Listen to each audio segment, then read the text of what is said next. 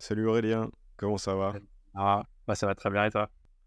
Ça va super bien, euh, super bien parce que super content de t'avoir aujourd'hui avec moi euh, et euh, pour, pour expliquer pourquoi on a tous les deux des grands sourires sur le visage. Toi et moi, on se connaît un petit peu puisqu'on échange depuis, je pense, à peu près deux ans, deux ans et demi presque même, ensemble sur nos trajectoires d'entreprise respectives. Je vous ai toujours vu chez Elevate un peu comme, comme nos grands frères.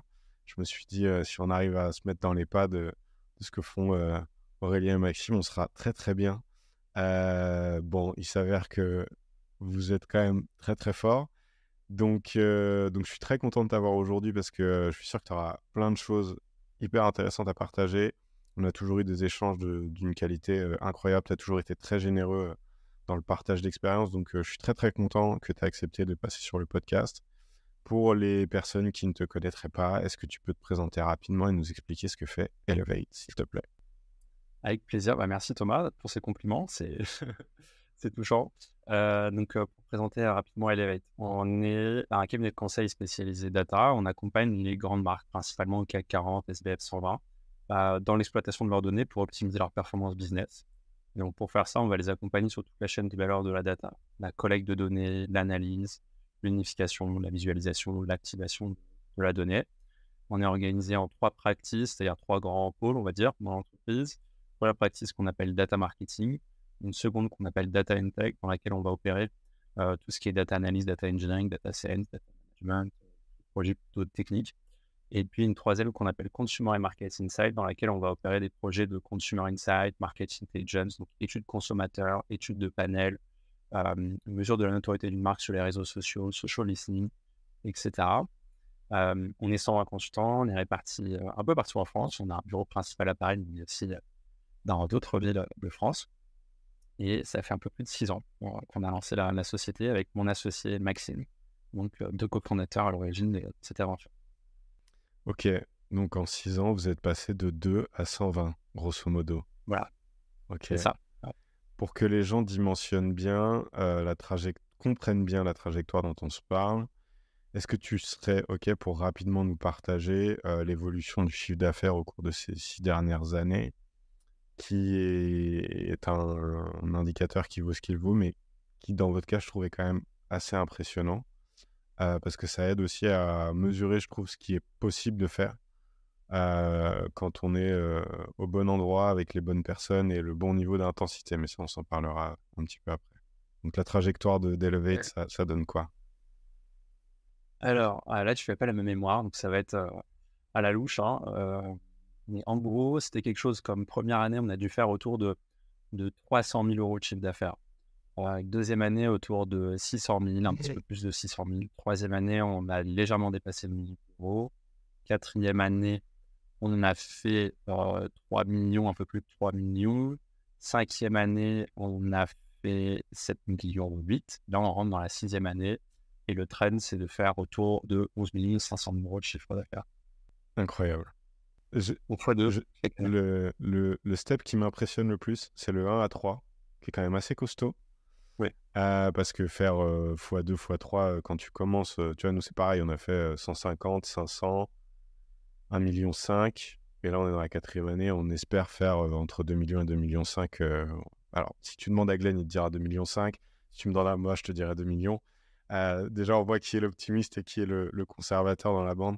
Mais, euh, mais, euh, mais ce truc de passer de 1 à 3, euh, puis de 3 à 7,8, chapeau, parce qu'on arrive sur des échelles où faire un x3, x2, c'est plus aussi facile qu'au départ. Donc euh, très costaud et euh, je me le garde dans un coin de la tête parce que j'aimerais bien qu'on zoome un peu à ces, ces points d'inflexion-là pour essayer de comprendre un peu ce qui a pu jouer. Si on raisonne, si on, si on, si on, fait, euh, si on parle d'un point de vue un peu macro, on va dire, à ton avis, c'est une vaste question et il n'y a peut-être pas un seul élément de réponse. Enfin, c'est sûr qu'il n'y a pas un seul élément de réponse d'ailleurs, mais qu'est-ce qui explique euh, la trajectoire que vous avez eue? Comment, si tu devais euh, faire une hypothèse, euh, tu pourrais expliquer le fait que vous ayez réussi à faire ce truc incroyable qui est de passer globalement de 0 à, à 10 millions en 6 ans? ouais, ouais, c'est la, question, celle-là. Il y a plein de questions dans la question, en fait, je pense, Thomas, parce que c'est plein de choses. Il y a déjà un état d'esprit, selon moi, puisque c'est pas un impératif en soi que d'avoir cette vitesse de croissance-là. Et j'ai compris au fur et à mesure que j'ai déjà avancé dans cette aventure avec mon associé que c'est d'abord avant tout l'envie des fondateurs, ensuite bah, créer l'adhésion avec une équipe, etc. Mais qui, qui, met la limite en fait. C'est-à-dire que donc, la limite, on se la fixe tout seul. donc déjà, il y a cet état d'esprit-là avec une question d'envie. Ensuite, il y a les qualités d'exécution. Donc là, il y a plein de choses qu'on a mis en place pour rendre cette croissance possible. C'est bien beau d'avoir l'envie, mais si c'est désorganisé, s'il n'y a pas les ressources en face, ça ne délivrera pas et puis, il faut une offre et donc des clients qui, un marché, on va dire, qui, une offre, un marché des clients qui permettent de répondre à cette ambition et à ces qualités organisationnelles. Et on a essayé d'aligner ces trois conditions. on s'est parfois bien sorti, parfois pas. Il y a aussi une NP. Mais, mais c'est vrai que les résultats, au final, à l'échelle macro, bah, ils, sont, ils, sont, ils sont chouettes. C'est vrai, pour une, pour une agence, c'est un rythme de croissance soutenu. Donc, sur, le premier point, tu vois, qui est un peu l'état d'esprit, premièrement, que ce soit Maxime ou moi, on est un peu des éternels insatisfaits. On a vraiment l'envie d'emmener Elevate très loin et on voit la croissance comme étant une opportunité permanente. Et donc, il faut accroître cette croissance pour accroître les opportunités. On pense que la croissance égale opportunité, tant pour les people en interne, c'est-à-dire nos, consultants, parce que qui dit croissance dit des places qui s'ouvrent à tous les niveaux dans l'organisation. Donc, je suis consultant, je peux devenir manager, je suis manager, je peux devenir senior manager, etc. Euh, également en termes de ressources, qui dit croissance dit plus de ressources pour financer de la R&D, euh, des bureaux, des avantages euh, bien-être au travail, etc. Garantir, défendre notre position de leader sur, sur un marché, etc. donc il y a vraiment cet esprit de conquête qui, est vraiment, qui est vraiment au cœur de l'entreprise, un peu pionnier. On aime bien aller chercher des nouveaux marchés, défricher les nouvelles offres, craquer les nouveaux besoins de nos clients avec ça, je dirais, il y a une stimulation intellectuelle qui est très liée à ça. C'est vraiment dans l'esprit de la boîte. C'est pour ça qu'on a fait du consulting, Maxime et moi, c'est qu'on trouvait que c'était le plus beau métier du monde parce que euh, c'est un métier où tu apprends en continu. En fait, qu'est-ce que, ce que tu vends? Tu vends tes découvertes, tu vends quelque chose que tu as réussi à faire, que tes clients aimeraient faire aussi. Ils t'appellent pour ça et c'est, là que tu as de la valeur. Euh, et, donc, ça, c'est quelque chose qui nous stimule beaucoup. Et puis, l'exigence dans cet état d'esprit, c'est de se dire qu'on on, on sait fêter les réussites mais on sait aussi ne pas s'en satisfaire et essayer de s'améliorer et se dire bah c'est super ce qu'on a fait, très bien, mais, euh, mais il existe mieux, euh, nos clients ont besoin de mieux, euh, etc. Et donc on va regarder comment est-ce qu'on peut encore progresser. Et en fait, on prend beaucoup de plaisir dans ce côté, je dois m'améliorer en fait. Cet état d'esprit d'amélioration permanente nous satisfait, tu vois, plus que l'accomplissement. C'est vraiment le fait d'être en amélioration continue. Après, on a mis plein de choses en place, on pourra peut-être en reparler, parce que je suis en train de faire une réponse longue là, Thomas. Mais ah sur le deuxième volet, c'est l'activité il a fallu craquer des trucs en effet pour euh, en arriver là. c'est très clair. Euh, j'étais en train de me faire mes petites notes mentales dans un coin de la tête sur les points sur lesquels je voulais, je voulais revenir derrière, mais je te rejoins complètement. C'est assez marrant parce que pour le coup, on s'en est jamais parlé, mais je tiens exactement le même discours à mes équipes quand on parle de la croissance et de la finalité de la croissance. Et je leur dis, bah en fait, euh, croître, c'est pas une c'est pas une fin en soi, mais c'est un moyen pour aussi donner les opportunités, que ce soit à la structure ou aux personnes qui évoluent dans cette structure, de continuer à se développer. Donc c'est assez drôle parce que euh, là-dessus, j'ai sensiblement la même analyse que toi euh, par rapport à, l'intérêt de la croissance. Après, on peut choisir ou pas de rentrer dans ce modèle-là, mais en tout cas, moi, ma réflexion, elle est, plutôt à ce niveau. Voit vraiment l'entreprise comme un corps humain on se dirait, bah, euh, le corps humain que tu choisis souvent, il va grandir. Hein. Tu vas être enfant, puis adolescent, puis adulte. Enfin, voilà. Et, et, donc, si tu gardes des vêtements d'enfant, bah, généralement, ça rentre plus. Et, notre vision, c'est de dire bah, la croissance, c'est justement de changer les vêtements à mesure qu'on grandit. Quoi. Euh, sinon, il y a, y a, un trou et donc il y a des gens qui devront partir parce que ça rentre plus dans, le, dans la fringue. ok, ouais, c'est très clair. J'aime bien, c'est une belle image. Et après, l'autre point sur lequel je voulais revenir par rapport à ce que tu viens de dire, c'est tu, tu, as dit euh, on est des éternels insatisfaits, on sait fêter les victoires, mais pour autant, on s'en satisfait pas forcément. Pareil, encore une fois, je nous reconnais assez bien là. Benjamin Glenn et moi, on est un peu, on est un peu monter sur le même modèle. C'est pas trop dur à vivre pour vos équipes? Bah non, parce que le côté euh, étant insatisfait, on le garde pour nous. Euh, c'est-à-dire qu'avec les équipes, on partage les, résultats.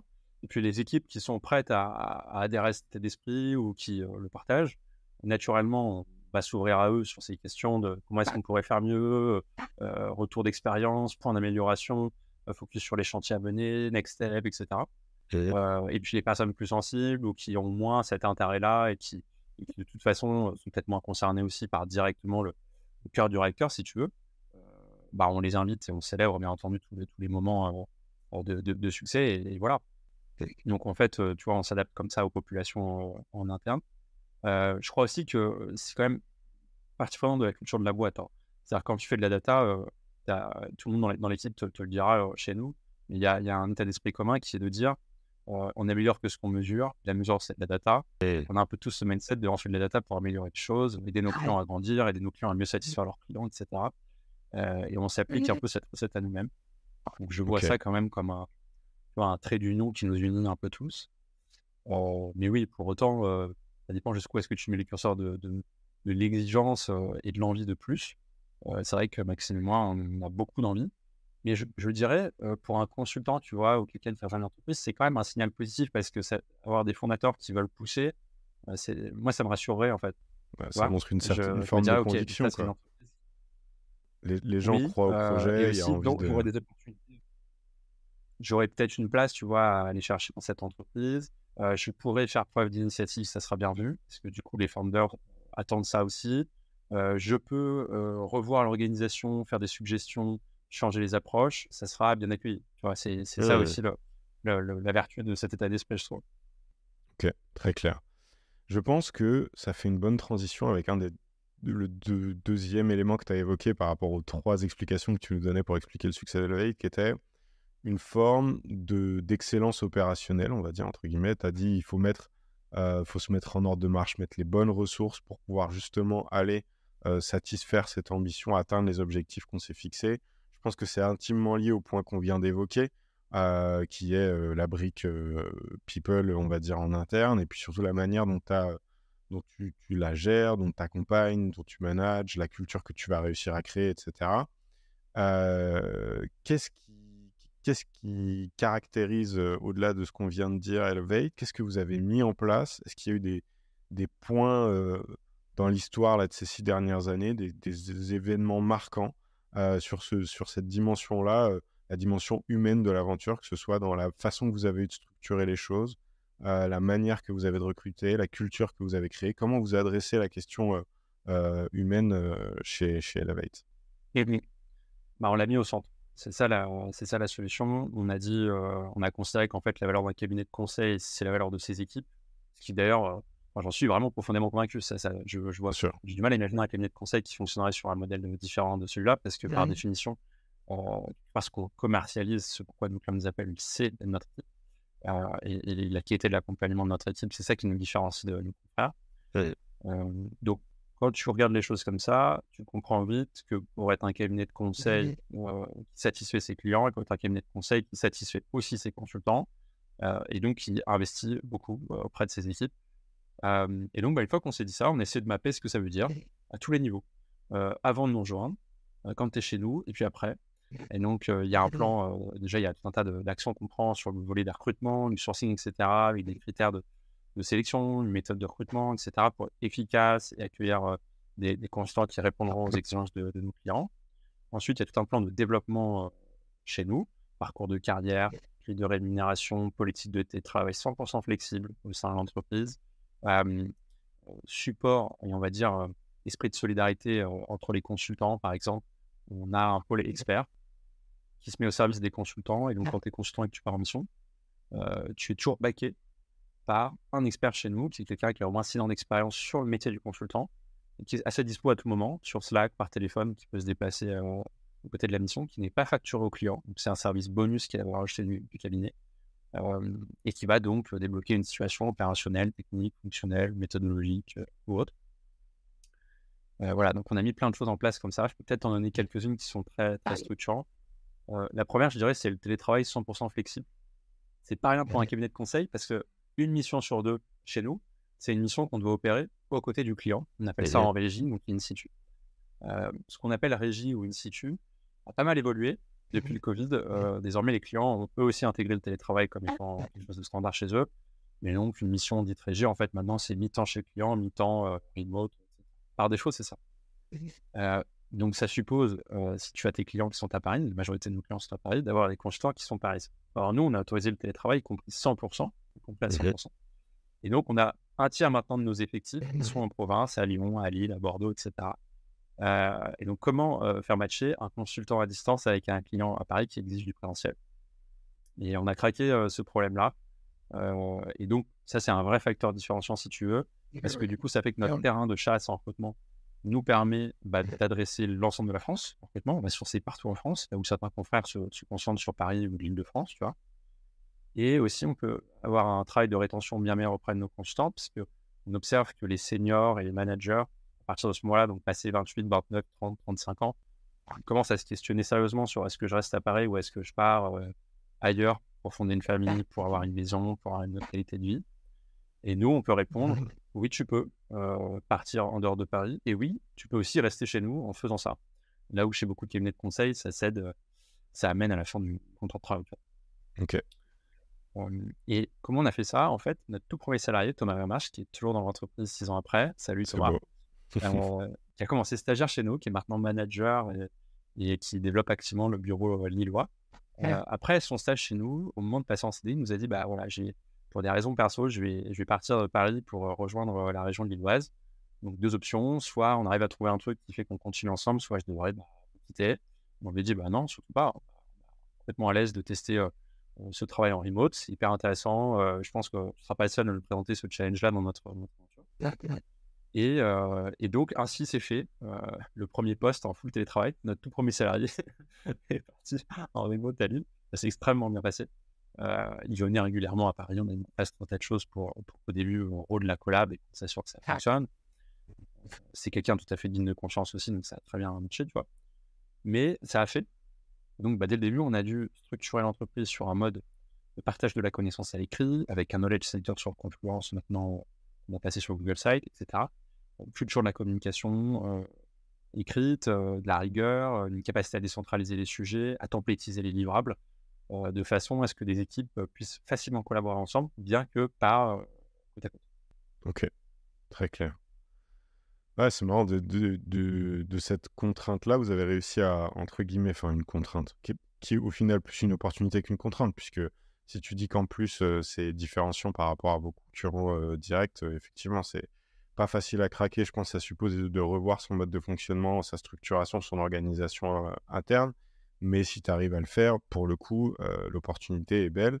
Et je trouve ça intéressant aussi ce que tu évoquais là brièvement en passant à la fin, euh, la culture de l'écrit, euh, la templétisation, comment on fait pour que les gens collaborent sans forcément être assis les uns à côté des autres, qui je pense est un, un, vrai bon challenge à se poser. tu vois, moi je sais que j'y réfléchis beaucoup. Alors pour le coup, nous, toutes nos équipes globalement sont à Rennes parce qu'on on, on, est, on est basé à Rennes et qu'il y a une partie des, des fonctions opérationnelles qui nécessitent d'être sur place, toute la, partie production, post-production, etc. Euh, peut-être qu'il y a certains pôles qui pourraient travailler beaucoup plus facilement en remote, mais il y en a, on est obligé de les avoir, euh, les avoir sur place. Euh, pour autant, moi, toutes ces réflexions-là, je les ai eues avec un autre prisme qui était de me dire comment je fais pour faciliter le travail asynchrone aussi. Je n'avais pas cette contrainte de localisation géographique, mais j'avais un enjeu à ce que les gens puissent collaborer efficacement de façon asynchrone. Donc, du coup, on est en train, c'est encore c'est un work in progress et je pense qu'on n'a pas fini de, de, creuser le sujet, mais tout ce que tu évoquais là, la culture de, l'écrit, euh, comment tu fais aussi pour communiquer euh, efficacement, clairement, comment tu fais pour templétiser un maximum de choses pour que la prise en main soit facile, euh, comment tu crées les ressources pour aider les gens aussi à prendre en main justement bah, ces templates, à monter en compétences, à être de plus en plus autonomes dans, le, dans leur travail au quotidien. Enfin, c'est assez drôle de voir que une réflexion, un point de départ comme ça peut t'emmener à tirer le fil et avoir un impact sur toute la, structure et toute l'organisation. si, on, si tu devais résumer la culture d'Elevate en... Je ne sais pas si vous avez défini d'ailleurs vos valeurs. Est-ce que, vous avez, est-ce que vous avez formalisé quelque chose de ce côté-là? Parce que là, on est rentré tout de suite dans des mesures très concrètes et je suis le premier fan de ça parce qu'en fait, nous, on, l'a fait récemment ce travail sur nos valeurs, notre culture d'entreprise et tout. Et le truc que j'avais dit aux équipes, c'est je veux pas que ça soit une déclaration d'intention, je veux pas que ça reste des jolis mots écrits euh, euh, sur un Google Doc ou euh, qu'on a sur le wiki de l'agence, mais que quand tu interroges les collaborateurs, ils aient le sentiment que ce qu'ils expérimentent au quotidien, ce qu'ils vivent chez nous au quotidien, soit pas cohérent par rapport aux valeurs sur lesquelles on s'est mis d'accord et qu'on a défini collectivement. Donc, est-ce mmh. que vous avez fait, vous, ce travail-là de formaliser les choses et, et, ça a débouché après sur un certain nombre de mesures comme celles qu'on a pu évoquer Est-ce que les mesures sont nées de, des enjeux de la structure et vous avez bossé. Enfin, est-ce que vous avez formalisé la culture et comment ça s'est fait? Du coup, je suis curieux de, voir comment vous avez abordé ce sujet-là. Parce que 120 collaborateurs, si tu n'as pas un minimum cadré le truc, ça peut vite partir en cacahuète. Je fais. Oui, on a formalisé la culture en effet dès le début. Ça, nous semblait assez important de mettre ça sur le papier on trouvait la symbolique aussi sympa parce qu'on se disait, bah voilà, effectivement, on pourra aussi euh, bah, s'assurer, regarder si l'équipe est le reflet de, des intentions qu'on avait à l'origine. Euh, en réponse oui. Mais en gros, si tu veux, les trois valeurs, c'est honnête, sympa et efficace. Euh, donc, trois valeurs très simples honnête, sympa et efficace. simple à retenir et surtout simple à dire, mais difficile à incarner, enfin exigeant tu vois, à incarner. honnête, pour nous, ça va être par exemple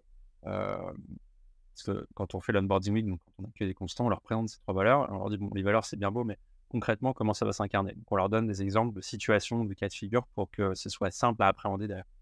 Donc, typiquement sur l'honnêteté, ça va être le feedback.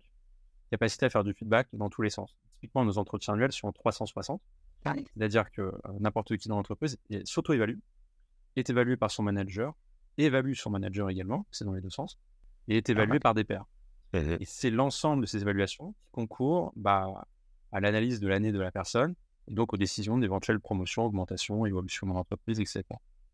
Euh, et donc, tu vois, cette culture du feedback, parce que entretien en 360, euh, elle est vraiment au cœur du modèle. Chez nous, on a besoin que les consultants puissent facilement se passer des feedbacks, des infos, pour faciliter la collaboration, l'entraide, la confiance si tu n'as pas ça, c'est difficile de scaler une organisation sans, cette confiance-là qui vient par un feedback, tant sur le positif que sur le négatif. Et il faut, savoir apprendre à accueillir le feedback euh, négatif, hein, c'est pas simple. Euh, et donc, il y a des méthodes pour ça qu'on a, qu a transmis aux équipes. Euh, mais voilà, ça c'est le, ça c'est le cœur, c'est ce côté feedback. Ça va être aussi raise the flag quand je suis pas au clair sur un truc. Et... Faire un kick-off avec un client. et à la moitié du meeting, je te dis, j'ai rien compris ce qu'on s'est dit, je comprends pas les deadlines, je comprends pas l'approche, je comprends pas l'enjeu, etc. Je sais pas ce que je fais là. Il faut le dire.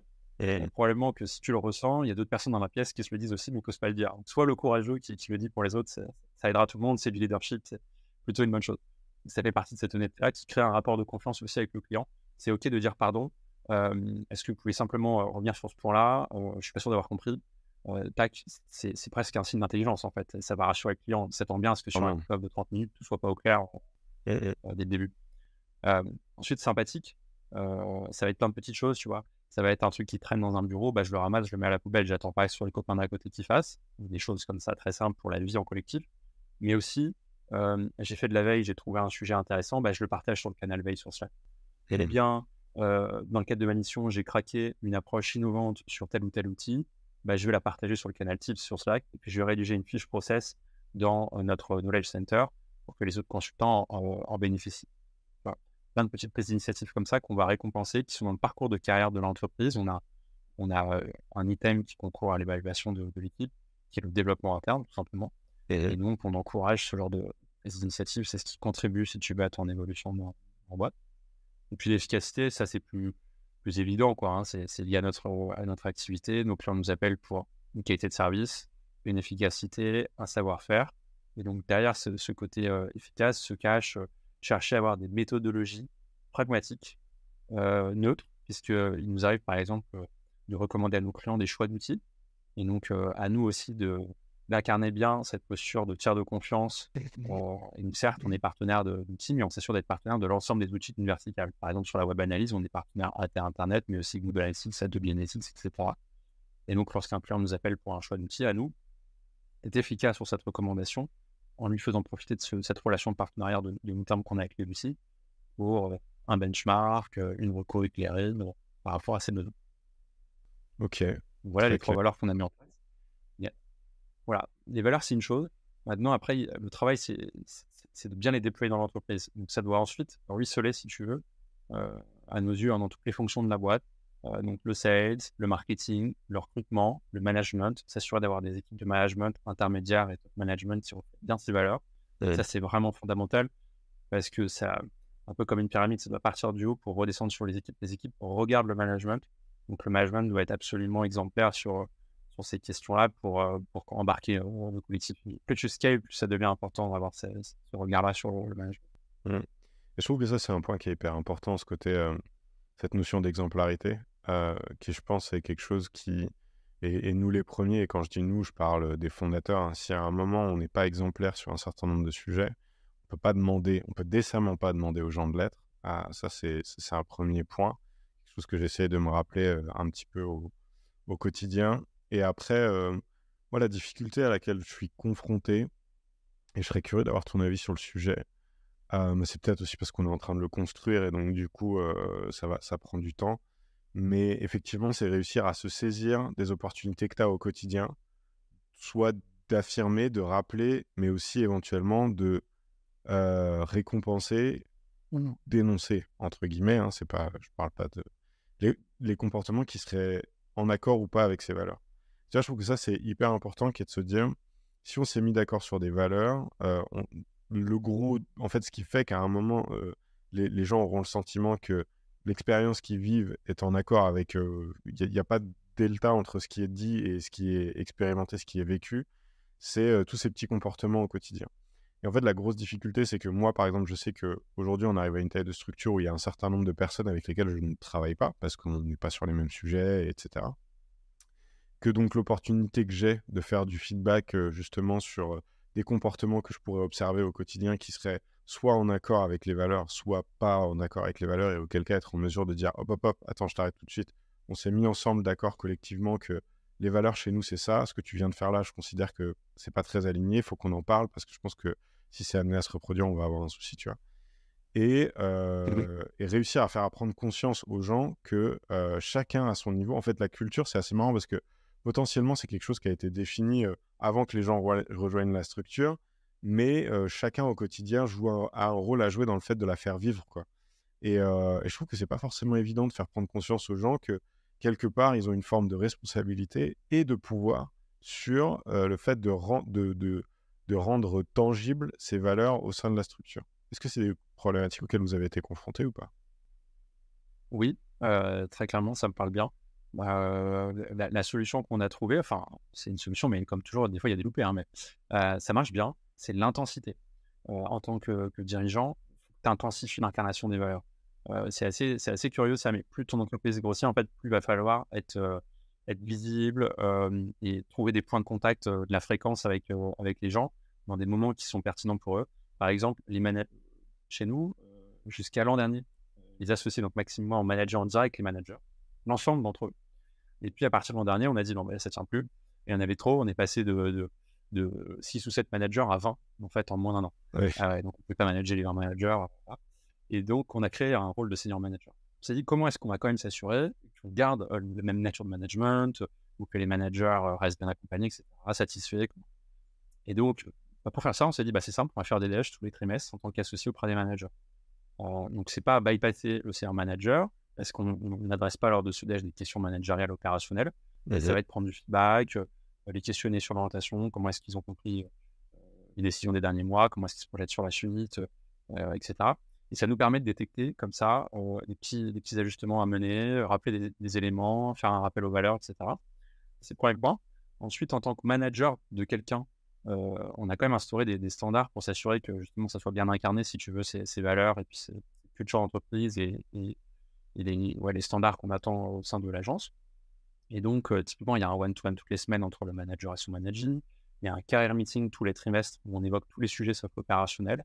Donc là, c'est plutôt, on prend le parcours de carrière, on fait un bilan d'où on est la personne par rapport à ce parcours de carrière, une prise de feedback réciproque. Donc le manager fait des feedbacks à son manager, puis le manager en fait à son manager. Puis on trace la route pour les trois prochains mois d'ici au prochain career meeting. Et puis un peu plus loin, on regarde à horizon un an quelles sont les grandes orientations, les objectifs à se fixer, est-ce qu'il y a une formation à déclencher, est-ce qu'il y a un changement de mission à envisager, etc. Et chaque année, tu as cet entretien annuel. tu vois, on a trois, trois temps. On a le one-to-one toutes les semaines qui est vraiment sur l'opérationnel, un meeting, prise de recul, puis l'entretien annuel qui est, qui est plus, euh, je dirais, symbolique et un peu euh, une sorte de cérémonie, si tu veux, qui va structurer l'année, clore une année, en ouvrir une autre, et qui permet de faire un, bilan euh, utile pour les équipes. Et puis après, bah, en tant que dirigeant, il ne faut pas hésiter aussi à être un peu poisson dans l'aquarium, je trouve. C'est-à-dire, ok, tu as une équipe entre toi et les consultants, mettons, tu as des managers, etc. Il ne faut pas hésiter à casser parfois aussi ces couches-là, aller au contact, lancer un projet avec, avec le stagiaire qui vient d'arriver, l'alternant, l'embarquer dans une réflexion stratégique, faire un déj avec eux un midi. en fait, casser les codes un peu, parce que très vite, tu peux rentrer dans une habitude en tant que dirigeant. Bah voilà, j'ai mon équipe top management à mes côtés, et puis voilà, j'ai mon agenda qui est fixé avec ma réunion de lundi. Très bien. en fait, les équipes, elles ont aussi besoin d'être motivées, d'être mmh d'être au contact du dirigeant. Il y a des gens qui ont des choses à dire et qui ne te les diront pas si tu vas pas les voir, etc. Et c'est ton rôle, en fait, de créer ces opportunités en allant au contact des équipes donc ça, ça c'est un truc que j'ai compris récemment, il y a six mois, et j'essaie de l'incarner de plus en plus. en afterwork, poser des questions qui vont au-delà des questions liées au moment, mais sur l'entreprise ou autre. Prendre du temps avec quelqu'un que j'ai pas vu depuis trois, six mois. C'est toujours enrichissant. Et ça crée ce lien, parce que finalement, les fondateurs sont les premiers dans la boîte et sont ceux qui l'emmènent sur les étapes d'après. Et donc, en étant en contact des équipes, et notamment des nouvelles personnes tu n'as pas forcément pu voir parce qu'elles sont managées par d'autres, tu t'assures de garder ce lien. Mmh. Ok. Très clair. Et puis, quelque part, en faisant ça, je me aussi que ça inspire les senior managers qui font la même chose, ou tes managers, ou tu vois, les autres encadrants vont commencer aussi à jouer ça. Ils disent Ah, bah, ok, bah, si, vu que ça se fait, vu que le fondateur le fait, je peux le faire. Euh, pour progressivement favoriser cette, euh, cette initiative. et puis on en revient à cette notion d'exemplarité qui est de se dire euh, bah, je, je, donne à voir un comportement que j'estime être vertueux pour la structure, libre à vous de, vous de, choisir de vous inscrire dans la, dans, dans la lignée de ce truc-là. Mais en tout cas, sachez que ici, ce genre de choses est admis. Et donc, si, vous, sentez de porter le flambeau, vous êtes tout à fait légitime à le faire. Je retiens la technique du poisson rouge, je retiens la technique de l'intensité. ce, qui est, assez marrant parce que j'ai eu plutôt tendance sur un certain nombre de, choses à faire un peu l'inverse. Notamment parce que dans nos valeurs, nous, il y a l'excellence, qui peut rejoindre un peu la définition que vous avez de l'efficacité, qui est une valeur qui est hyper importante pour moi, parce que, parce que j'ai la conviction profonde que tant qu'on fera du bon boulot, on n'aura pas grand-chose à craindre, en gros, et que, j'aspire à, faire de Tirefest une des meilleures agences social médias de France.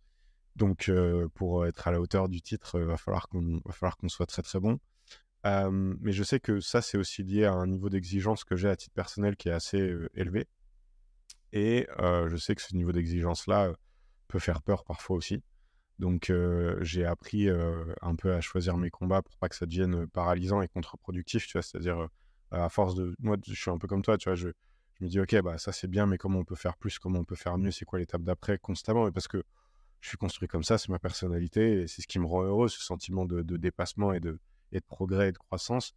Après, je dois être en mesure aussi de comprendre que tout le monde n'est pas fait sur le même modèle et que ça peut être un peu, je sais pas si c'est intimidant, mais en tout cas que ça peut être, euh, que ça peut être un peu paralysant euh, pour certaines personnes d'avoir l'impression que, voire même décevant, d'avoir l'impression qu'on est à fond, mais que même à fond, c'est pas suffisant, quoi. Donc j'ai eu tendance des fois à, tu vois, à, calmer un peu sur certains trucs. et je pense qu'après, bon, c'est comme tout, hein, il n'y a pas d'absolu, il faut être, faut, faut prendre en compte le contexte, la personne, etc. Et puis en fonction de ça, tu tu t'adaptes. Mais, euh, mais euh, en tout cas, je pense qu'il y a des choses sur lesquelles euh, peut-être, alors peut-être pas sur cette valeur-là, mais tu vois, par exemple, sur, dans nos valeurs, nous, on a l'audace, la passion, l'excellence, l'honnêteté et la bienveillance. Et tu vois, par exemple, l'honnêteté, je sais que c'est un truc sur lequel je suis d'un naturel assez honnête, mais voire des fois assez radical. Enfin, moi, j'estime que je dis les choses parce que j'ai un enjeu à ce que les choses soient dites et après, on en parle, on en discute, mais mon enjeu, c'est de poser les sujets sur la table. Et, euh, et euh, parce que, euh, sans doute que je le faisais de façon très maladroite, mais j'ai vu aussi qu'il y avait certaines personnes qui, des fois, n'étaient pas toujours bien disposées par rapport à ça. Et, et, donc, du coup, bah, parce que je veux pas blesser les gens, j'avais tendance à aller des fois chercher des manières d'adresser les sujets, mais en fait, le propos, il se perdait un peu parce que je je disais pas les choses comme j'aurais dû les dire, enfin tu vois.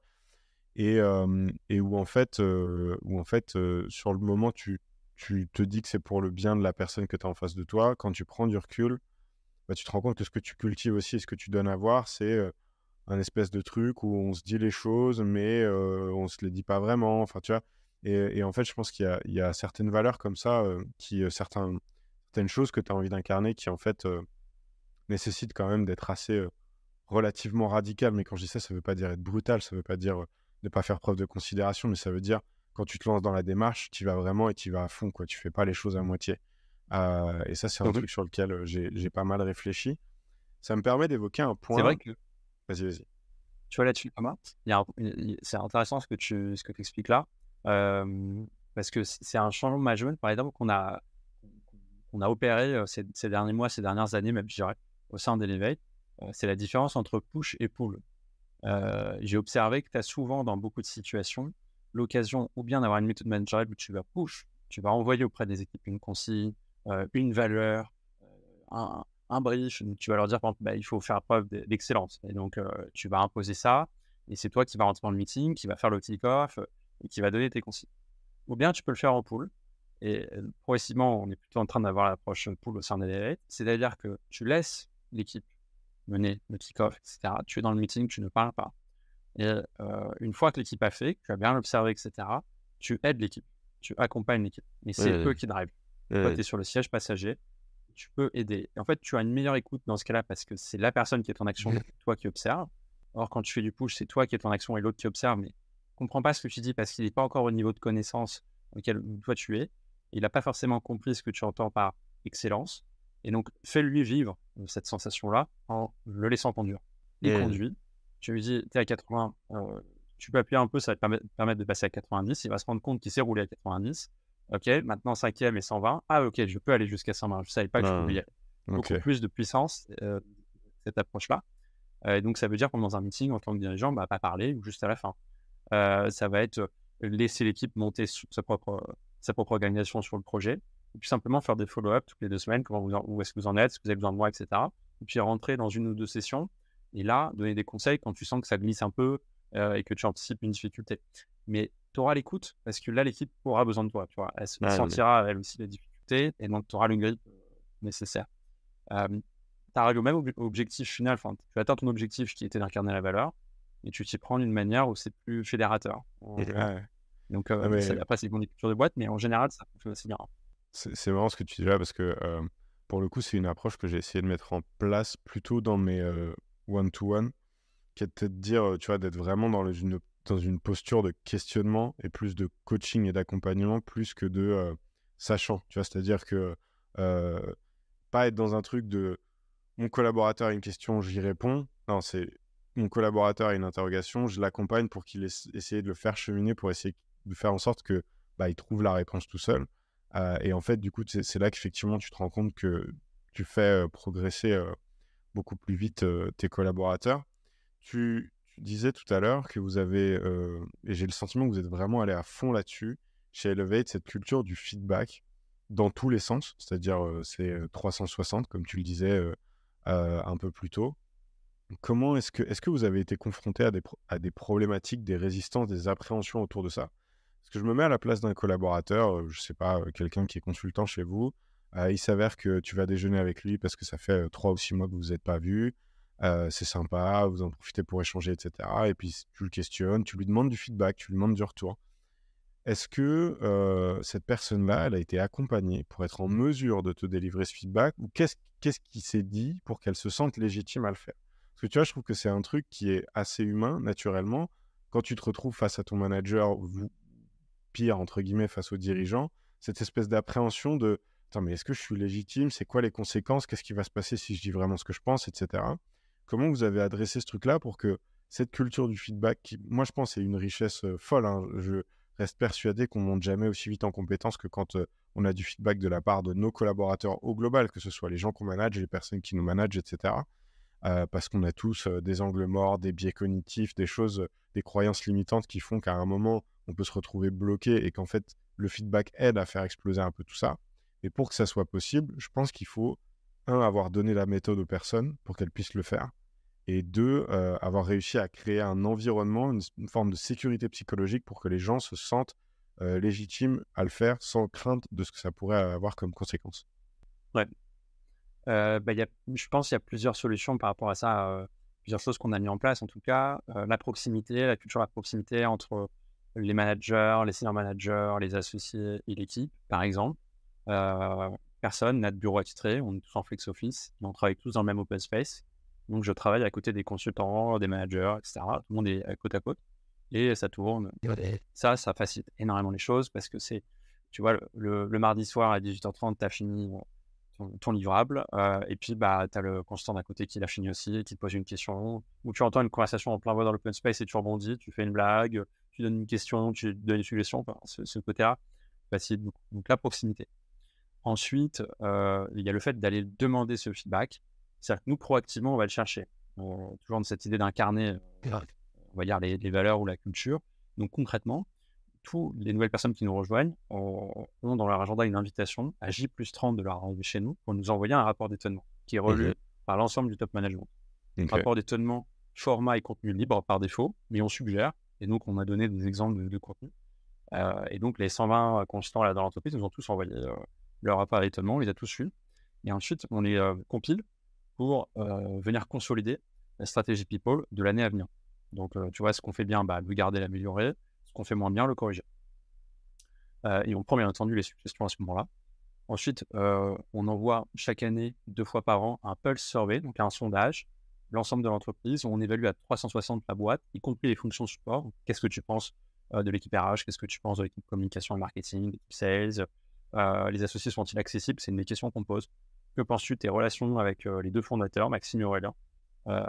Et donc, c'est une note plus un commentaire libre. Et là, on a mais des pépites euh, avec des, vraiment c'est une mine d'or en fait en tant que en tant que dirigeant. Euh, ça te permet de découvrir plein de choses. Et la parole est assez libre euh, dans ces dans ces questions-là parce que c'est vrai qu'on pourrait s'attendre à ce que de la censure, un phénomène de censure ou autre. En fait, pas tellement. Peut-être parce qu'on l'a lancé dès le début. Dès qu'on a lancé la boîte, on a mis en place ces systèmes-là. C'est pas nouveau ça. les rapports d'étonnement et le pulse survey, on l'a fait depuis le lancement.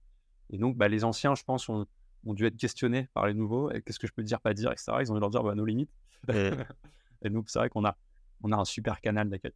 Je crois aussi qu'on a fait un bon travail de, j'allais dire, marketing interne. C'est-à-dire que à chaque fois qu'on en demande cet effort-là à quelqu'un, rapport d'étonnement, Apple Survey, etc., euh, on est reconnaissant et on incarne ça en faisant un bilan qu'on restitue à l'équipe.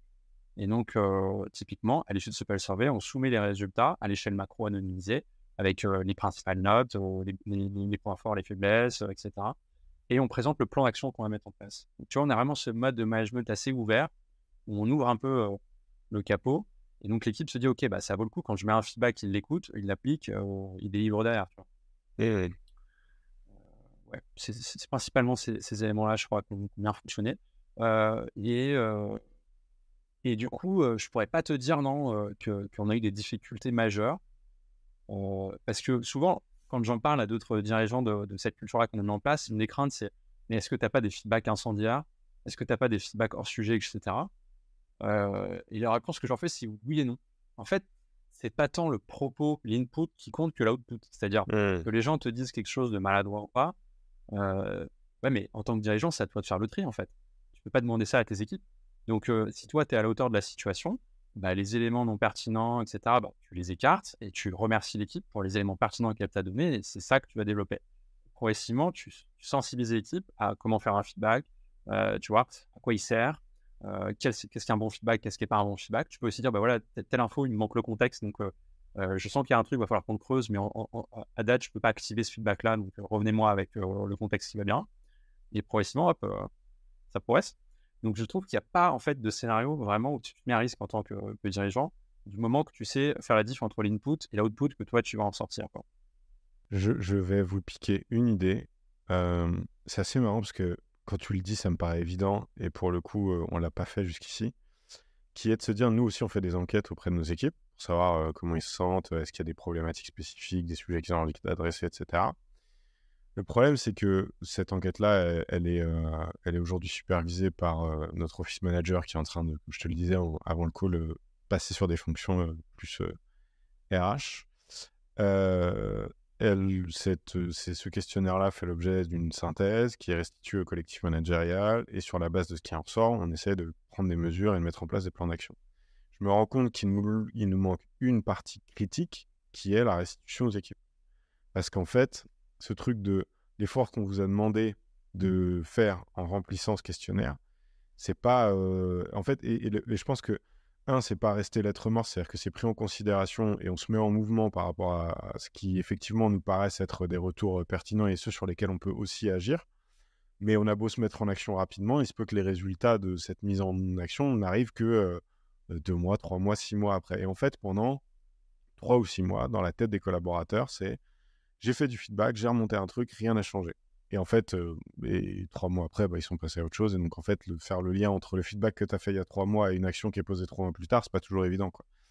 Et en fait, je pense qu'effectivement, prendre le temps de se dire, OK, assez rapidement, on prend le truc, on synthétise, on en fait un bilan, de là, on découle un plan d'action, on restitue aux équipes, quand bien même ça ne changerait pas la timeline sur ça sera effectif dans un horizon de 3 à 6 mois, au moins, ils ont un retour assez rapidement sur le fait de dire, OK, j'ai été entendu, ça a été pris en considération, il y a des choses qui vont bouger, il y a des actions qui vont être posées.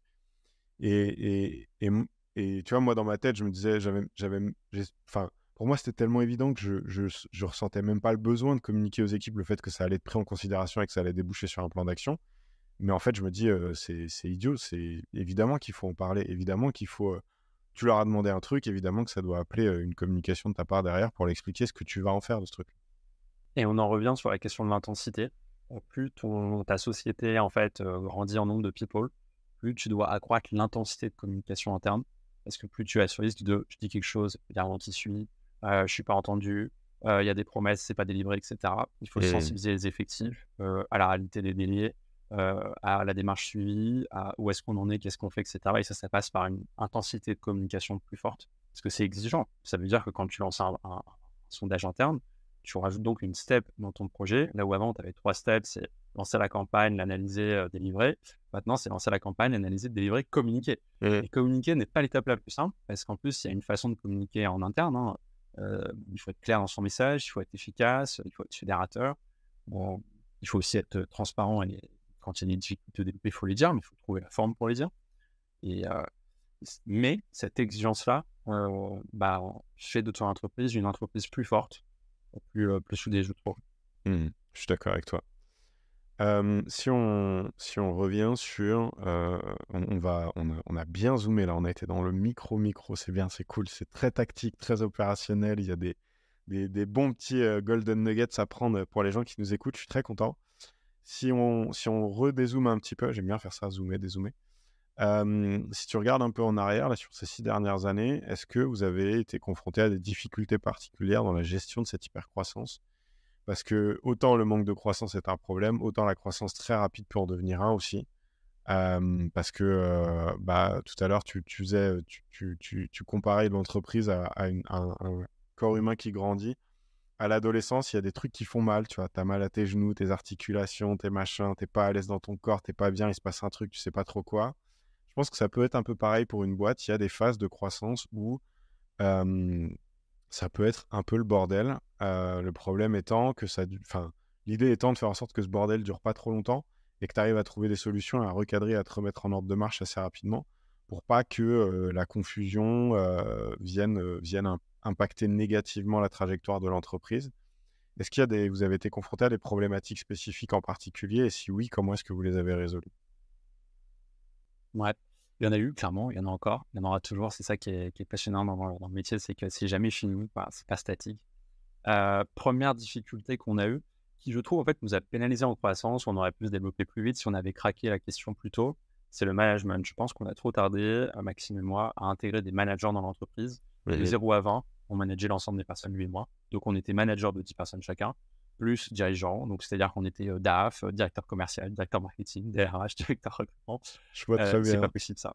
Et, oui, je crois que tu as vécu un peu le même parcours. ça marche, mais il y a un moment, ça marche plus. Et puis, plus l'entreprise grandit, plus le dirigeant ne peut pas être le manager. En fait, il faut que ce soit deux personnes différentes parce que sinon, tu as des conflits d'intérêts, une perception interne qui peut compliquer la relation, etc. Euh, si on avait fait ça plus tôt, bah, on aurait à la fois dégagé une bande passante significative, mais en plus, on aurait, je pense, enablé, enfin débloqué euh, un plus fort territoire de croissance plus tôt. On l'a vu, hein, dès qu'on a intégré notre premier manager Marois, qui est toujours chez nous d'ailleurs, qui a fait un super parcours chez nous, elle est maintenant senior manager. Euh, eh ben, on a eu un, un, vrai, une vraie accélération de croissance et puis ça a ouvert la, brèche à tout un tas d'autres managers. Ça a aussi ouvert un champ d'opportunités à nos consultants qui se sont dit Ok, donc je peux devenir manager. Comme on n'avait jamais intégré cette fonction-là, bah, le champ des possibles aux yeux de, l'équipe était plus restreint. Ça, c'était un, premier point. Après, il y a le commercial, qui est un vrai sujet. on a trop tardé dans l'entreprise à créer une fonction dédiée commerciale. Et donc, on, a, en fait, on s'est développé avec un pipe subi et non contrôlé. or, il est préférable de contrôler ton pack commercial plutôt que de le subir. Ce que ça veut dire concrètement, c'est qu'on s'est développé par bouche à oreille, réputation et upsell sur compte existant. Donc, nos clients euh, continuent de nous appeler et de nous appeler de manière de plus en plus importante pour d'autres, pour d'autres missions. Très bien. Mais donc, on n'anticipait pas pour quelle mission est-ce qu'ils allaient nous appeler et quel, pour quel volumétrie.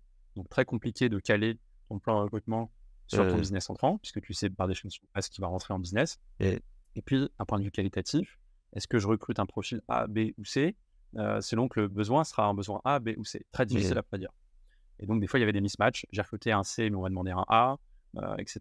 chez nous, c'était data, selon les practices, tu vois, data marketing, data and tech et consumer marketing insight, pas facile de faire un matching euh, exact. et donc, ça, pareil, ça n'aide pas à une croissance soutenue. On a quand même une belle, un beau développement, mais je suis convaincu qu'on aurait un, un, développement encore plus soutenu si on avait atteint cet objectif. Euh, voilà, donc ça c'est un vrai sujet. Et puis, ça, permet de gagner en sérénité, quelque part en qualité aussi, d'avoir une équipe commerciale interne. Parce que du coup, c'est toi qui apportes les messages au marché, donc tu peux aussi influencer en ce qui nous concerne les décideurs, s'assurer que leur roadmap parte dans le bon sens, qu'ils prennent les sujets les uns, les uns après les autres dans le bon ordre, euh, leur éviter certains écueils, etc. Vraiment intégrer le commercial tôt. Et puis ça, ça crée une culture d'entreprise saine aussi. Parce qu'une fois que tu internalises ce savoir-faire-là, tu peux le, faire irriguer dans l'ensemble de ta boîte et donc faciliter une culture centrée client. Parce que c'est quand même les commerciaux qui sont le plus souvent en contact avec les clients par définition. Euh, et donc, si tes consultants comprennent aussi ces enjeux commerciaux, développent cette culture client, les RH, le marketing, etc. Et une troisième difficulté, c'est le marketing. Euh, franchement, par rapport à nos confrères, on est moins connus. Euh, et ça, c'est quand même un vrai sujet. Euh, alors qu'on délivre, je crois, un service de, même niveau de qualité, hein, voilà, eh bien, on a ce déficit de notoriété parce qu'on n'a pas très tôt eu ce réflexe de la communication ni ce savoir-faire. Vous savez bien chez Tierfest. je vais dire, on a, les mêmes problèmes sur les deux autres points, mais le marketing, pour le coup, c'en est pas un. Mais ouais, je te rejoins sur les deux autres ouais, Je crois, que ça, je crois que ça va bien. En effet. Euh, et d'ailleurs, bah, vous êtes un, exemple hein, pour nous. On regarde sur, sur, sur vos techniques. Euh, c'est assez intéressant. Euh, donc on s'y est mis il y a un an. Mais tu vois, pendant cinq ans, on a fonctionné un peu en sous-marin, avec euh, une extrême discrétion, ce qui fait que bah, nos clients parfois ne nous percevaient pas à la hauteur de ce qu'on pouvait délivrer. C'est-à-dire, par exemple, nous appeler que sur un volet technique, parce qu'on était très perçu comme une agence technique, alors qu'on avait aussi des consultants en stratégie, en capacité de monter un business plan, etc.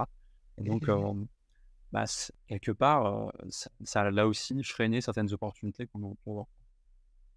Ok, très clair déjà, c'est, le constat est quand même très positif puisque les trois difficultés que tu évoquais là peuvent être relativement facilement résolues. Le plus complexe pour moi étant le management parce que, en fait, lié à ça, il y a plein de questions qu'on a déjà évoquées hein, le recrutement, la culture, tes process, ton organisation interne, la structuration des parcours professionnels, la partie. Enfin, il y, a un million de sujets autour de ça. le commercial, des très bons commerciaux, il y en a. Le marketing, c'est faut s'y mettre, mais en soi, euh, déployer une bonne stratégie marketing. Après, je suis, biaisé, mais j'allais dire, c'est pas si compliqué que ça, mais je suis un peu biaisé aussi. Mais tu vois, je trouve ça vachement plus rassurant que de faire un constat qui est euh, le marché. Tu vois, pour le coup, ça, c'est un truc sur lequel tu as littéralement euh, zéro contrôle. Et si tu te rends compte que c'est sur un marché en, en décroissance et qu'en fait, tu es arrivé, c'était le pic et là, ça va faire que descendre, bah, c'est vachement plus compliqué. Euh, tu vois, je me dis, c'est que des choses qui peuvent être résolues, sur lesquelles euh, il suffit de mettre la ressource au bon endroit et entre guillemets, euh, ça va rouler tout seul. Et surtout, c'est des, leviers de développement qui auront potentiellement un impact sur le chiffre d'affaires qui vont être directs. Tu vois, c'est-à-dire que demain, tu staffes des fonctions commerciales ou tu déploies une stratégie marketing plus costaud. normalement, tu vas avoir l'impact sur euh, la façon dont ton pipe est rempli et sur ce que tu vas closer et sur l'évolution de ton chiffre d'affaires de façon assez, euh, euh, claire. C'est vraiment des activités qui sont pour le coup génératrices de revenus versus des problèmes qui pourraient être liés à de la structuration sur des fonctions support et où là, c'est primordial, c'est nécessaire, mais c'est un, investissement dans le sens où c'est pas des pas des, des, fonctions qui génèrent du revenu. Donc, c'est des bons problèmes à avoir, ce que tu as, concrètement. Complètement. Bah, moi, je les vois comme les challenges qui vont permettre à, Elevate de passer le cap à des 11 500 000 qu'on va faire cette année pour aller vers le prochain qui sera les, autour de 20 millions, si tu veux. Et pour nous, le prochain milestone, c'est vraiment réussir ces trois challenges. Un management où on décentralise cette capacité à, à développer le, cabinet dans son intégralité, le commercial et le marketing. Et donc, on les aborde sereinement. Mais c'est vrai que si j'étais euh, l'Aurélien d'il y a trois ans, bah, j'aurais été content d'avoir l'Aurélien d'aujourd'hui qui me dit ça. Attention à ces trois points-là et considère-les. Euh, Carrément. Pour moi, c'est des accélérateurs de croissance. Quoi. Ouais, je suis d'accord avec toi. On arrive au bout de notre, euh, notre petite heure passée ensemble. Je te remercie beaucoup pour ton temps, Aurélien. C'était c'était top. C'était top. De toute façon, je l'avais dit en préambule. Hein, je l'avais dit au début que ce serait plein de valeur et, et, et, la promesse a, a été tenue. Est-ce que tu as un dernier mot à faire passer à ceux qui nous écoutent Et puis après, euh, je te libère, je te laisse tranquille? Bah, je te remercie Thomas. C'était super d'échanger avec toi. J'espère que ça a plu aux auditeurs. Dernier mot, bah, c'est euh, échangeons ensemble. Euh, j'espère que vous serez nombreux à écouter la vidéo, ça ferait plaisir. Et donc, à votre dispo, les uns les autres, si vous souhaitez qu'on poursuive la discussion, vous pouvez me contacter sur LinkedIn. J'adore échanger avec des dirigeants, c'est super inspirant. On s'est dit le, le, feedback est un point important, je le fais aussi à l'externe. Je pense que c'est important de s'ouvrir au monde extérieur. Les bonnes idées, elles sont partout. Et donc, bah, très curieux de poursuivre la discussion en one-one ou en petit collectif avec les uns les autres. Et surtout, Thomas, un grand merci pour ton invitation. Bravo pour ce podcast slash. c'est vraiment très quali ce que tu fais. J'ai pu regarder les précédents invités que tu as accueillis, notamment un sur le management. J'ai oublié son prénom. Yannick. que j'ai trouvé super intéressant. il donnait avec des exemples, des symboles, des schémas simplifier des situations, des intuitions que j'avais euh, ou des difficultés auxquelles j'étais confronté. Il apportait des solutions très simples, en fait, hein, euh, très concrètes. Euh, voilà, donc j'invite aussi bah, tes écouteurs à regarder les autres vidéos. Super, merci beaucoup Aurélien. Ça me fait bien plaisir et c'est une très belle manière de clôturer cet épisode. Je te remercie pour ton temps et je te dis à bientôt. Merci Aurélien. Salut, à bientôt.